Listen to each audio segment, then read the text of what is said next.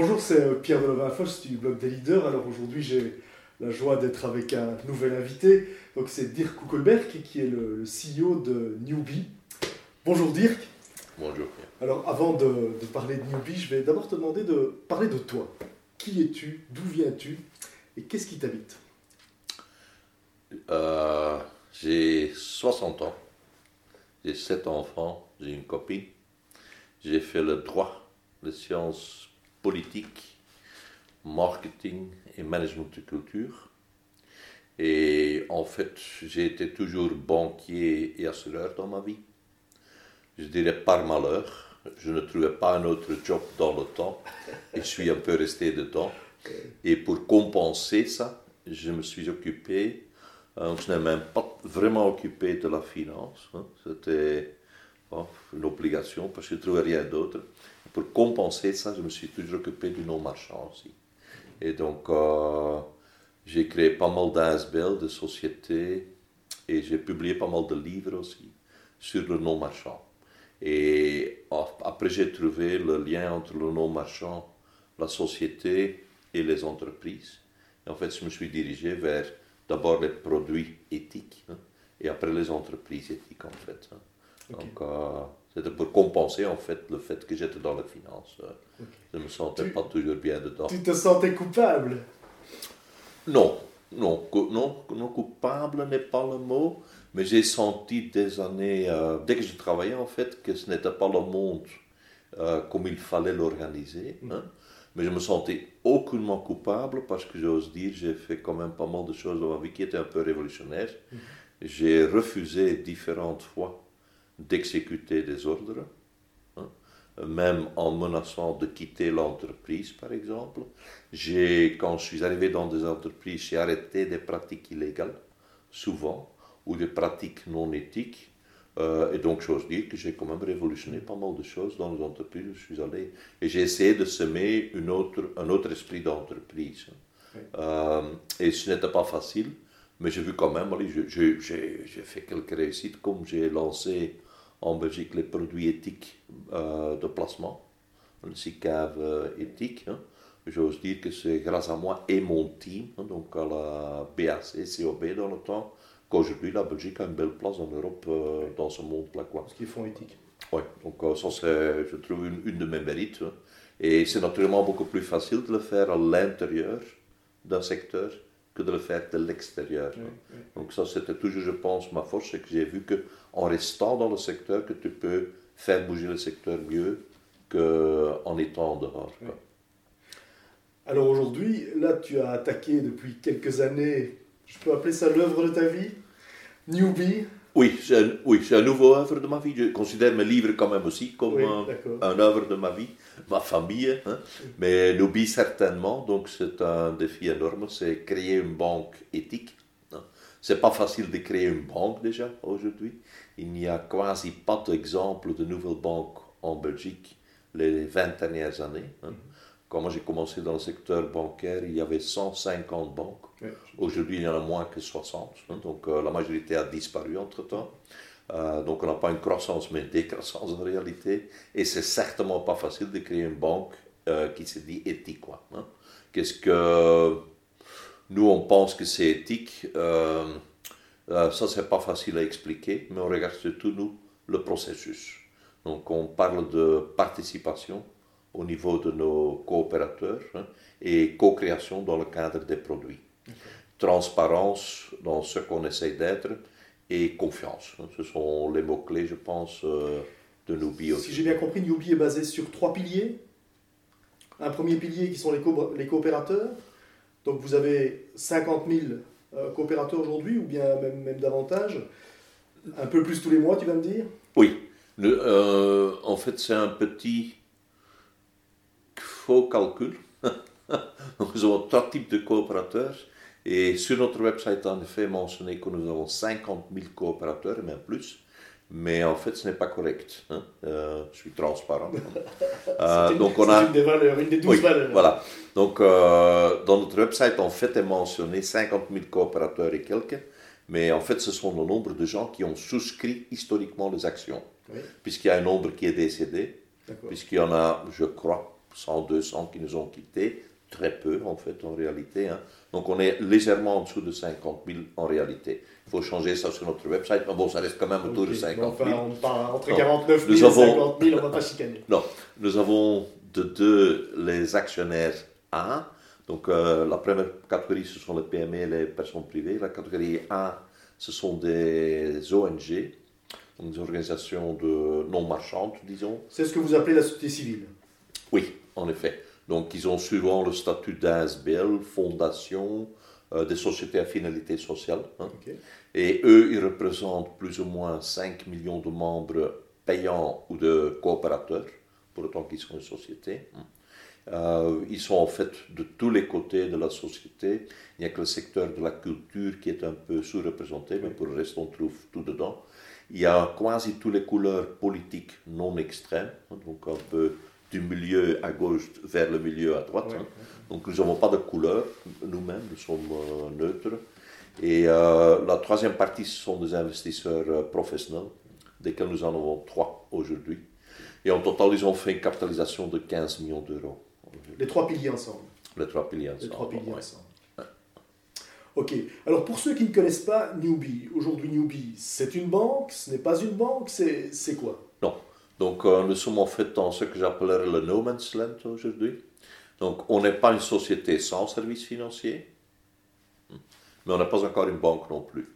En fait, on est entre les deux. Donc euh, on a aujourd'hui comme service, on offre une carte avec l'affinité Newbie mais qui est fait dans le cadre d'une autorisation euh, pour émettre des cartes dans le cadre de la société PRS à Londres. Donc, euh, elle émet pour nous en fait nos cartes avec notre affinité dessus. juridiquement, c'est sa carte. Économiquement, je participe au profit en fait. Hein. Un deuxième produit qu'on a lancé, c'est des, des, apps avec des, des instruments euh, aidant les gens à comprendre mieux les pros et les contre de différents thèmes euh, financiers, comme par exemple la mobilité, investir dans une voiture ou pas, euh, payer, hein, qu'est-ce qui est pro, qu'est-ce qui est contre, payer cash, différentes typologies de cartes, etc. Hein. Et naturellement, le troisième instrument, donc on, on, le considère comme un instrument, c'est l'investissement de nos billes lui-même, donc l'action. Hein. Pour le moment, on prépare des assurances donc on a introduit informellement, on va l'introduire formellement, un dossier pour la distribution d'assurance ensemble avec le groupe français Monceau pour des personnes privées. Ok, euh, C'est vraiment la, cible, c'est les personnes privées ou bien vous voulez vraiment devenir une banque complète? Non, donc euh, une fois qu'on sera une banque, notre cible est surtout euh, donc les personnes privées naturellement, les PME, euh, la société civile, donc les ASBL. Euh, là, il est très important, on en parle très peu, mais donc entre 80 à 90% des ASBL, chaque année, se voient refuser un euro de crédit par le circuit financier traditionnel. Hein. Nous croyons que non seulement avec une banque, mais aussi avec d'autres techniques financières, qu'on peut aider quand même le monde non marchand à s'autofinancer autrement que ce qui se passe aujourd'hui. Et en plus, c'est nécessaire parce que, comme vous le savez, et en Wallonie, à Bruxelles et en Flandre, on est en train de supprimer pas mal de subventions. Euh, les subventions structurelles, on les change vers des subventions de projets surtout. Et donc, ça a pas mal de répercussions sur la société civile. Donc, euh, ce n'est pas une évolution positive. En fait, on peut dire on va essayer de financer le monde réel économique local belge. Ok. Tu as été assez rapide sur la, sur la carte, hein. je crois qu'elle s'appelle euh, GoodPay. Oui. Euh, c'est une carte un peu particulière quand même. Euh. Oui, donc la GoodPay est une carte très particulière. Selon Mastercard, elle est une des cartes les plus éthiques au monde, probablement la carte la plus éthique au monde. Donc nous avons comparé la carte avec d'autres cartes qui existent et on pense qu'ils ont raison. Hein. Donc c'est une carte prepaid, donc il faut mettre de l'argent dessus avant que vous pouvez le dépenser. C'est Mastercard, cela veut dire qu'elle est acceptable dans plus ou moins 35 millions de commerces au monde. Hein. Et elle a des caractéristiques éthiques qu'on ne trouve quasi nulle part, comme par exemple, elle est biorecyclable. Hein. Elle n'a naturellement pas de ligne de crédit, donc on ne peut pas te mettre dans des problèmes. Elle est bloquée pour certaines utilisations de websites, par exemple, pour des jeunes, ils ne savent pas payer du porno. Ils savent naturellement rentrer sur un site porno, mais avec la carte, ils ne savent pas payer, donc ils ne savent pas downloader des choses. Et euh, par exemple aussi, il y a un aspect solidarité dedans. Chaque fois que vous utilisez la carte pour un achat, euh, soit sur un website, soit dans un commerce, il y a 5 cents que Nubi rétrocède à une ASBL de votre choix, qui est parmi nos membres A. D'accord. Et donc, et, comment ça se passe? C'est pas à chaque achat que je vais dire, tiens, mes 5 cents là vont là-bas. Non. Non. Euh, donc, vous pouvez choisir une fois, deux fois, trois fois par an vous pouvez changer. Hein, donc, le bénéficiaire parmi les 145 membres de Nubi. Et une fois par an, à la fin de l'année, on calcule le nombre de transactions que vous avez faites, hein, fois 5 cents, et ça c'est versé entre janvier et mars euh, aux ASBL. Conforme de euh, funding. Quoi. Et ça fonctionne aussi, on voit. Donc, euh, actuellement, on s'est prouvé que tous les mois, entre 25 à 45% des nouvelles cartes sont commandées via des ONG. Donc, ce sont en fait des, des adhérents ou des membres, de, des sympathisants d'une ONG qui sont dirigés du website de l'ONG vers le nôtre et qui commandent en direct une carte en devenant en direct aussi coopérateur. coopérateur. Et donc, en fait, donc le, het middenveld, hein, donc le, euh, les réseaux sociaux qu'on a autour de nous nous apportent en fait aujourd'hui de nouveaux coopérateurs. Oui, c'est pas mal. Il y, a, vraiment il y a une motivation qui se fait propre au système. Quoi, Donc la solidarité dans l'ADN du système. La solidarité fonctionne. tout à fait. C'est un motivateur apparemment pour euh, se procurer la carte. Et naturellement aussi le critère éthique aussi. Donc on a fait une étude récemment avec BBDO. Et BBDO nous a donc, euh, après une étude qualitative et quantitative, clairement expliqué qu'en fait notre seule raison d'existence, c'est le niveau éthique. Donc euh, la confiance en oublie, les coopérateurs qui viennent et qui restent, parce qu'ils restent à un niveau très élevé, il y a très peu d'exit, hein, c'est purement basé sur la confiance, mm. sur l'éthique qu'on base, hein, euh, qu'on est en train de mettre euh, en route, et qui est basée elle-même sur la transparence. On est, je pense, très très très transparent. Transparent, je donne un exemple. Euh, nous avons fait une fois une faute à une assemblée générale, donc une faute juridique, euh, dans l'organisation de l'assemblée générale. Et on l'a donc annoncé comme premier point à l'assemblée générale qu'on avait fait cette faute et que donc l'assemblée était non valable. On a proposé à tout le monde de rester quand même là, de discuter, de traiter les points et de les formaliser après, de retour, sur une prochaine. La presse n'a pas mentionné, elle était là, elle ne l'a pas mentionné dans la presse. Parce qu'on était tellement transparent que ce n'était plus gai, je suppose, de, commenter dessus. Hein. Euh, j'ai vécu la même chose, donc des irrégularités dans des assemblées générales ou dans d'autres choses qui étaient très importantes au niveau public. Et là, on l'a toujours caché. Donc, chez Nobi, on a décidé, on va l'annoncer simplement. Et tu vois, on n'a pas perdu la confiance, rien du tout. Tout le monde peut se tromper. Euh, on a joué la transparence, c'est ça qu'il faut le faire. passer de la culture du secret à la culture de la transparence. Oui. Qui facilite tellement la vie. Euh. Et comme ça, il ne faut pas avoir peur non plus que ça va un jour sortir et que la presse va en parler. Euh, si vous jouez la transparence, je crois que tout le monde. Quand nos intentions sont bonnes, on n'a rien à cacher. Oui, en effet. Ouais. Et, la, vie est beaucoup plus facile. La vie est beaucoup plus. Oui. Oui, ça, demande du courage. Hein. Ça demande du courage. mais, on, mais, on, voit que chaque fois que ça fonctionne. Oui. Mais quand on voit les, les, les emmerdes qu'ont certains à cause de tout ce qu'ils essayent de cacher, euh, je pense qu'ils ont besoin de plus de courage ou plus de plus d'énergie, j'ai envie de dire, pour euh, récupérer la sauce que, que simplement d'avoir dit dès le départ, bon voilà, je me suis trompé, voilà ce qui se passe. Oui. Euh, oui. Mais je suis d'accord, il faut, il faut aujourd'hui dans la, la, société actuelle, il faut du courage pour être transparent, mais on y gagne tellement plus. oui, on, y, on, y gagne, on, gagne sa, son calme à son niveau intérieur. Hein.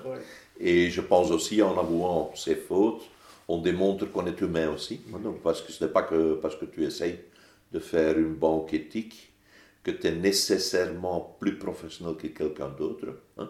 Le professionnalisme, c'est un, élément à part. Quoi, Mais donc, oser avouer que tu as fait une faute, euh, je crois que ça fait partie de, la relation de confiance que tu as. Absolument.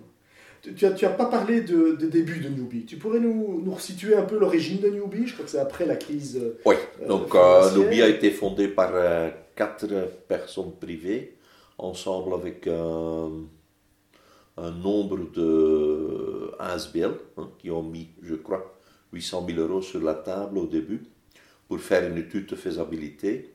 Et en fait, euh, tout le mouvement a commencé avec la tombée des banques en Belgique. Donc, comme vous le savez, euh, Dexia était le premier, mais les trois autres grandes banques ont suivi. En fait, 80% du marché bancaire est tombé en quelques mois, en 2007-2008. hein. 2008, ouais. Euh, après la grande crise américaine, qu'on appelle la grande crise de crédit. Mais en fait, c'était la crise des banques, en fait, je trouve. Donc, ce n'était pas une crise de crédit américaine, c'était une crise de crédit, je pense, aussi européenne. Si vous regardez les banques qui sont tombées, sont en fait les banques qui osaient quand même prendre un risque assez élevé. hein. Je ne vais pas le citer, le monsieur, parce que je trouve qu'il était probablement la meilleure exception de tous les banquiers. Mais un des CFO des quatre banques belges a, quelques mois après la débâcle de sa banque, avoué dans la presse belge qu'il ne savait pas dans quoi il avait investi des milliards d'euros. Euh, je pense que ça vaut aussi pour les autres. hein. Euh, mais donc ça veut dire quand même, oui, c'est n'est pas la crise des crédits aux États-Unis. Si tu investis là-dedans et tu ne sais pas ce que c'est. Euh, on parlait d'un montant du bilan de Crélan. hein. Donc c'est pas des petits montants. Quoi, hein. Donc le, le bilan de Crélan est assez fort. Si tu investis un bilan, un montant comme ça, quelque part dans, dans des instruments d'investissement que tu ne maîtrises pas, que tu ne connais même pas, que tu ne comprends même pas, il a avoué ça comme ça, mais ça veut dire quelque chose. hein. Donc, une, euh, une déconnexion totale de l'économie réelle, quoi.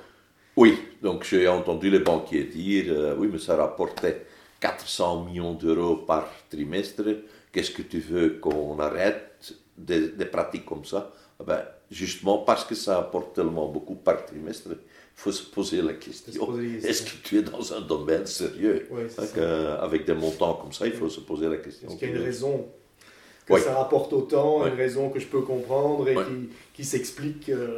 Il n'y a pas de free lunch hein, Voilà. dans le, dans Il a- il a bancaire, pas lunch, et même pas ailleurs. Il n'y a jamais de free lunch. Si vous avez un free lunch, il y a quelque chose que vous ne voyez pas. Donc la Newbie a été créée à partir de là, quoi, en 2009, quelque chose comme ça? Euh, Nubi a été créé il y a 5 ans, euh, 2011, je pense. En 2011. Ouais. D'accord. Ça, je dois contrôler. Encore à peu près, quoi. À peu près. Et donc, on est actuellement donc 5 ans après, Oui, mais vous n'êtes pas encore une banque. Ça a l'air vraiment difficile. Euh, oui. euh, donc, il y a différentes raisons à ça. De une, je dirais, il y a la, la situation du monde bancaire et de l'économie en général après la crise. hein. Donc, euh, les autorités européennes et mondiaux en général, ils ont augmenté beaucoup les, les lignes de conduite pour la solvabilité et la liquidité des banques et la réglementation en général. J'oserais quasi dire aujourd'hui qu'on est à un niveau de quasi sur trop de réglementation, hein, avec comme conséquence que on ne sait plus bouger grand-chose à gauche ou à droite dans le secteur bancaire. Euh, ça veut dire que la solvabilité, par exemple, il faut l'augmenter sérieusement, la liquidité aussi. De deux, euh, il n'est pas facile d'aujourd'hui de gagner à cause de cela euh, votre vie en banque. hein. Par exemple, donc les grosses banques l'ont annoncé, un peu drôlement peut-être, mais l'épargne et les crédits ne rapportent plus beaucoup de choses. Ça, Parce que les- taux d'intérêt sont, Oui, sont, sont mais les bas. taux d'intérêt sont bas. Pourquoi les taux d'intérêt sont bas? Parce que les banques sont trop. J'utilise le mot manipule, mais C'est oui. peut-être un peu exagéré, mais ils manipulent les taux d'intérêt à la baisse parce que la majorité des pays euh, qui sont en endettement ne savent pas rembourser leurs dettes à des taux d'intérêt élevés. Normaux. Donc pour protéger en fait les États, on garde les, les taux d'intérêt très bas. hein. Euh, donc comme conséquence, donc les- l'épargne et les crédits, ça ne rapporte plus grand-chose. De trois, pour une nouvelle banque, donc les autorités sont devenues quand même beaucoup plus difficiles. Vous avez vu encore récemment les problèmes de, je dirais, est peut-être le tour un peu exagéré, mais ETIAS a quand même des problèmes à se installer au niveau des normes européennes. Mhm. On a vu une banque euh, belge Optima, flamande, hein, dans des problèmes récemment, elle est tombée même en faillite. Donc les autorités ne sont pas tellement, euh, ils sont ouvertes, mais ils ont beaucoup peur que les nouveaux entrants vont faire des bêtises. Et donc leurs exigences vis-à-vis des nouveaux entrants sont devenues beaucoup plus importantes que dans le passé.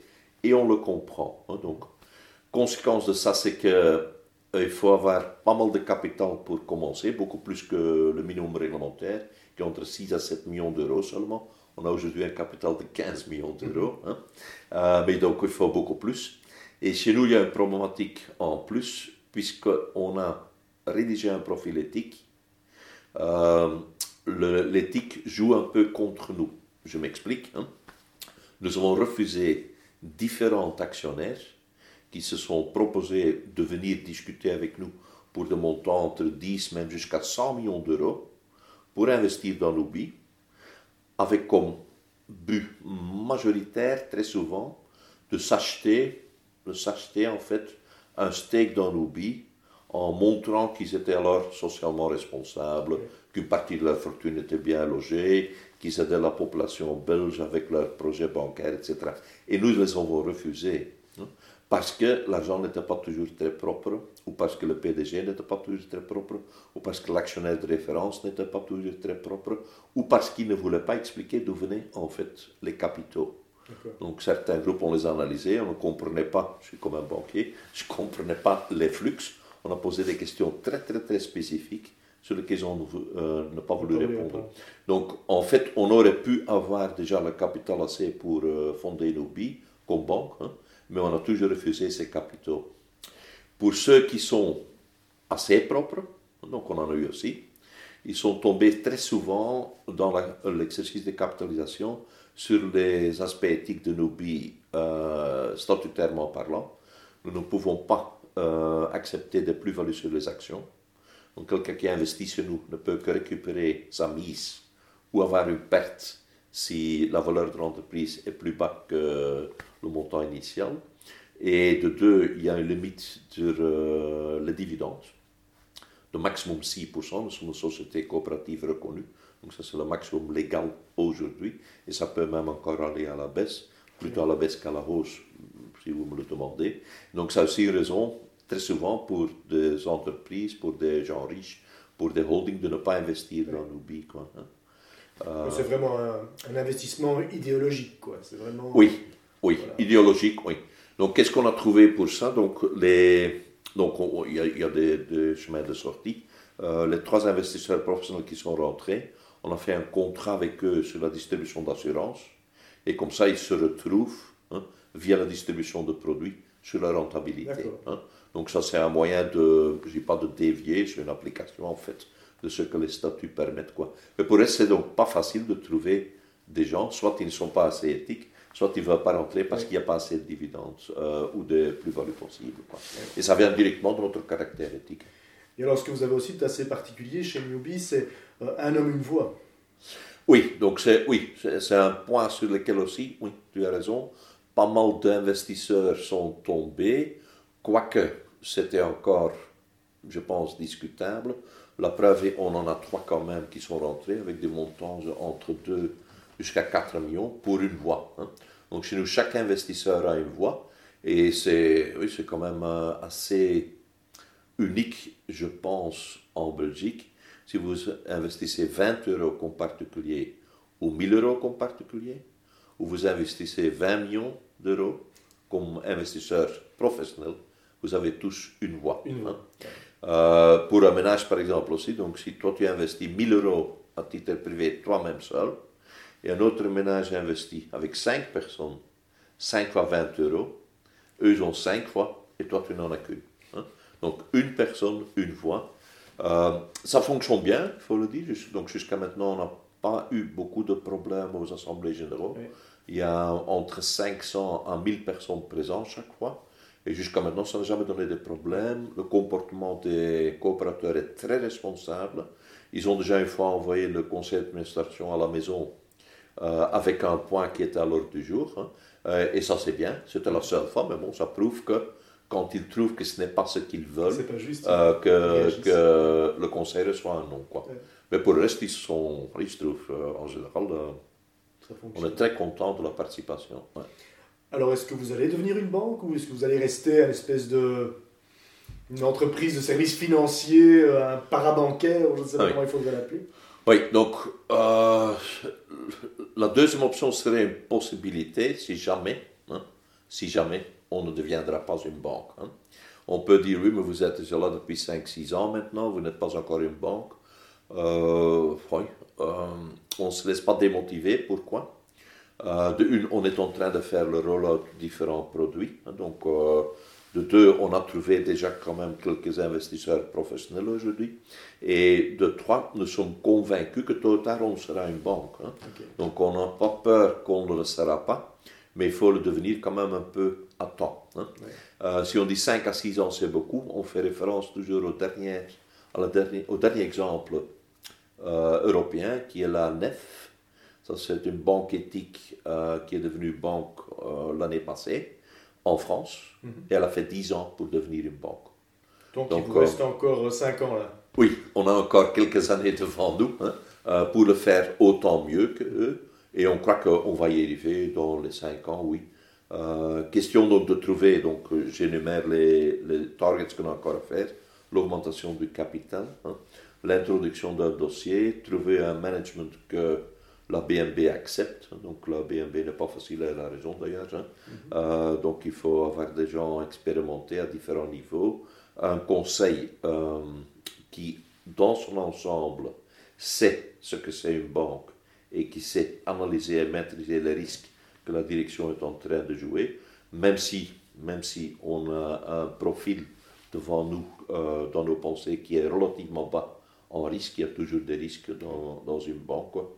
Et alors naturellement aussi mettre sur place une infrastructure d'IT, des procédures, des processus, laisser agréer tous les produits. Donc ça c'est un processus une fois qu'on décide de le commencer, supposons qu'on le fait euh, mi cette année-ci, qui va quand même prendre encore un an, un an et demi. Quoi. À la fin, ce ne sera pas la BNB qui décide, la BNB donne un avis positif ou négatif, mais c'est donc euh, la Banque européenne centrale qui ah, décide à Francfort. D'accord. Alors, euh, on dit beaucoup, on a beaucoup entendu ça dans la presse ces, dernières années, qu'on était en train de vivre la sidérurgie, la, banque était la, sidérurgie du, du 21e siècle. Euh, est-ce que là, ce que Newbie vit, c'est le futur du monde bancaire? Comment est-ce que, comment est que tu vois ça? Comment est-ce que tu vois évoluer le monde bancaire, euh, je dirais, dans les 20-30 années qui viennent donc je, crois que l'expression est correcte. Donc le monde bancaire, la sidérurgie euh, financière. Quoi, hein. Donc euh, le modèle d'exploitation des grosses banques, je pense qu'il est dépassé. Euh, le client a très peu à dire, se sent très peu encore attaché aux valeurs de la banque, pour autant que ces valeurs correspondent encore avec ce qu'il attend. Hein. Le réseau de distribution qui était très proche avant est en train de disparaître. Et donc je pense qu'on n'aura qu'encore euh, deux types de banques dans le futur. Ce sont les banques euh, à distance, hein. euh, les banques de GSM, quoi, hein, de, de, app. Hein, de, donc la, la banque très fonctionnelle, probablement relativement bon marché, qui exécute en trois secondes ce que tu veux, point à la ligne. C'est un service financier pur. Et de l'autre côté, je pense, les banques à valeur. Donc, euh, soit les banques coopératives dans les mains des coopérateurs, des banques éthiques, un peu comme à la Triodos. Je pense que Triodos a une raison d'existence dans le futur aussi. Hein. Donc, c'est tout à fait un autre modèle que Nubi. Mais je pense que c'est euh, des banques locaux comme VDK probablement aussi. Hein. donc, ils vont rester. Mais les grosses banques, ils ont terminé parce qu'il euh, faut regarder une fois de très proche. Les quatre grosses banques de la place, en fait, sont tous les mêmes les produits sont les mêmes, les gens sont les mêmes, les gens disent la même chose, hein. ils disent même la même chose plus ou moins au même moment. Hein. Euh, il y a très peu de différenciation encore entre les banques d'aujourd'hui. Et ça, c'est le début de la fin toujours d'un secteur qui a florissé un jour. quoi. Ce que tu dis là, que c'est que la façon dont ils abordent aujourd'hui leur situation n'est pas la bonne.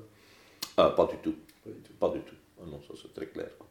Je pense que la, le- la malsatisfaction en général des clients euh, le dit aussi. Le fait qu'ils quittent peu leur banque, hein, parce que ça on voit souvent dans la presse, le- les clients restent chez les banques, c'est normal parce qu'il n'y a quasi pas d'alternative. quoi, hein.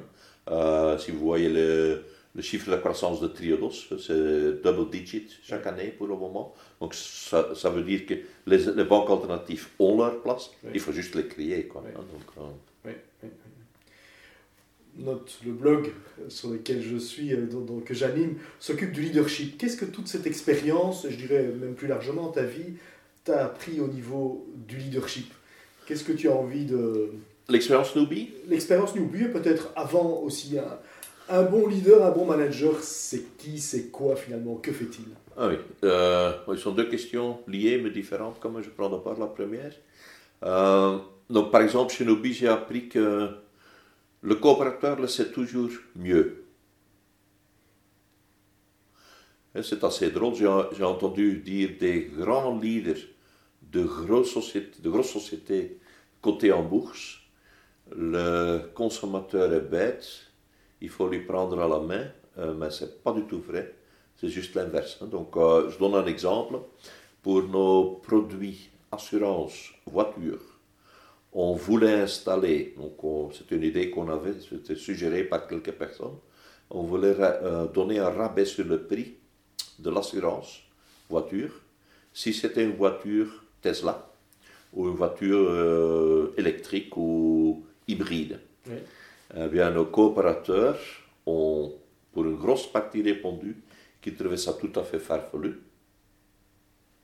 Parce que, selon eux, et ils ne disposent pas d'études, hein, mais selon eux, il n'y a pas de lien entre le risque d'un conducteur hein, pour les autres Tesla et une autre voiture.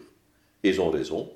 Il n'y a donc aucune étude pour autant qu'on sache qui démontre ça. Donc j'en dis, c'est un peu drôle de donner un rabais à quelqu'un qui achète une voiture plus chère que la voiture en moyenne, ouais, alors qu'il n'est aucunement prouvé que ce monsieur ou cette dame va se comporter plus responsable sur la route.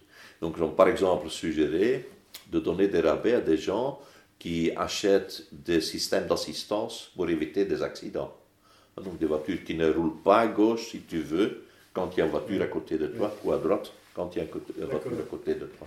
Et donc ça, ça ils ont euh, spontanément, massivement répondu, alors qu'ils ne disposent pas du fait qu'il n'y a pas, pas des études sur ce point-là. Et donc on les a suivis là-dedans, par exemple. Donc, ça, c'est, donc, euh, la- donc nous on appelle ça la co-création. Donc on demande aux coopérateurs leur avis et ils répondent massivement. Des dizaines de milliers de personnes répondent. à Donne leur avis. dans leur avis. ouais.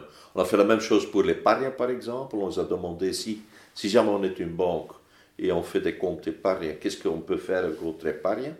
Donc on a posé des questions par secteur ou par matière, par exemple pour la bière, euh, l'alcool en général. On les a dit qu'est-ce que vous voulez qu'on finance? Et donc très drôlement, mais ouais, je suis très content de ça, ils ont dit vous pouvez financer n'importe quoi qui est local. Donc une brasserie, un café, un resto, un hôtel, euh, des, des local breweries, des brasseries, Les brasseries locales. des- ouais. brasseries locaux. hein. Euh, mais vous ne pouvez pas financer des concerns internationaux. D'accord. Donc en fait, il aime sa bière locale, hein, sa- sa- son Genève local, hein, des, des trucs comme ça. Quoi. Mais il ne veut pas qu'on utilise son argent pour financer des multinationales côté en bourse, par exemple. Ils n'en ont pas besoin, selon eux. Ils ne veulent pas que leur argent va là. Quoi, hein. Donc, euh, euh, la politique, par exemple, aussi. Donc, la majorité de nos coopérateurs trouvent que son argent ne peut pas aller dans des circuits politiques. Ils ne veulent pas qu'on finance des projets politiques. Ouais, c'est ça. Et ils ont toujours raison, Ouais. selon nous. Je disais ça à mes équipes avant, j'ai le client a toujours raison. De deux- donc pour la deuxième partie de ta question, donc, euh, bah, il est évident qu'on ne manage pas une boîte comme Nubi euh, comme on le fait avec une boîte normale. hein. Donc, euh, de une, il faut veiller sur le dérapage journalièrement, hein, partout. Pourquoi? Euh, Dans une boîte éthique, tu as des gens qui viennent parce qu'ils sont intéressés par l'éthique et parce qu'ils pensent qu'ils sont plus éthiques que les autres, Mais en réalité, on constate très clairement, et ça vaut peut-être aussi pour le general manager, hein, que l'interprétation de ce qui est éthique n'est pas très stable. Hein. Euh, dépasser la loi, ça arrive aussi dans des boîtes éthiques, je pense. Hein. Je suis heureusement juriste, et donc euh, même chez Nobi, j'ai dû expliquer différentes fois, ce que tu proposes est illégal. Mm. Et alors vous voyez que même la bonne intention, ça peut déraper aussi. Et donc euh, la différence avec d'autres boîtes où j'ai travaillé, c'est ici on le prend au sérieux quand on dit c'est illégal, ah donc on ne le fait pas. Chez d'autres boîtes, la, question suivante était toujours. Hein, qu'on contourne. oui, oui ou, même plus nuancé, est-ce qu'il y, a une, est qu'il y a une peine si on fait quelque chose d'illégal Et si oui, est-ce qu'elle est payable la peine Ou combien d'efforts il faut faire pour trouver que ce qu'on fait est illégal hein? Donc ça, c'était les questions. Après, chez nous, on ne pose pas ces questions-là. Mais donc l'éducation permanente de ce qui est légal et aussi de ce qui est éthique, par exemple, euh, ça oui, il faut faut le faire chez nous aussi. Hein? Pas seulement moi-même, il y en a aussi d'autres qui le font. Et c'est toujours poser la question, euh, la question centrale, je pense, dans tout ce qui est éthique, c'est si tout le monde savait ce qu'on fait aujourd'hui, est-ce que ça passerait? Est-ce que ça passerait devant le parquet? Est-ce que ça passerait devant l'opinion publique? Est-ce que ça passerait dans la presse? Et est-ce que nos coopérateurs l'accepteraient, ce qu'on fait? Et si là, vous avez beaucoup de non, même si c'est légal, vous savez que ce n'est pas éthique. Pas juste, ouais. donc là, tu as vraiment cette transparence. Quoi. Ben, on, on, essaye de l'être, oui. on essaye de l'être. Ouais. magnifique.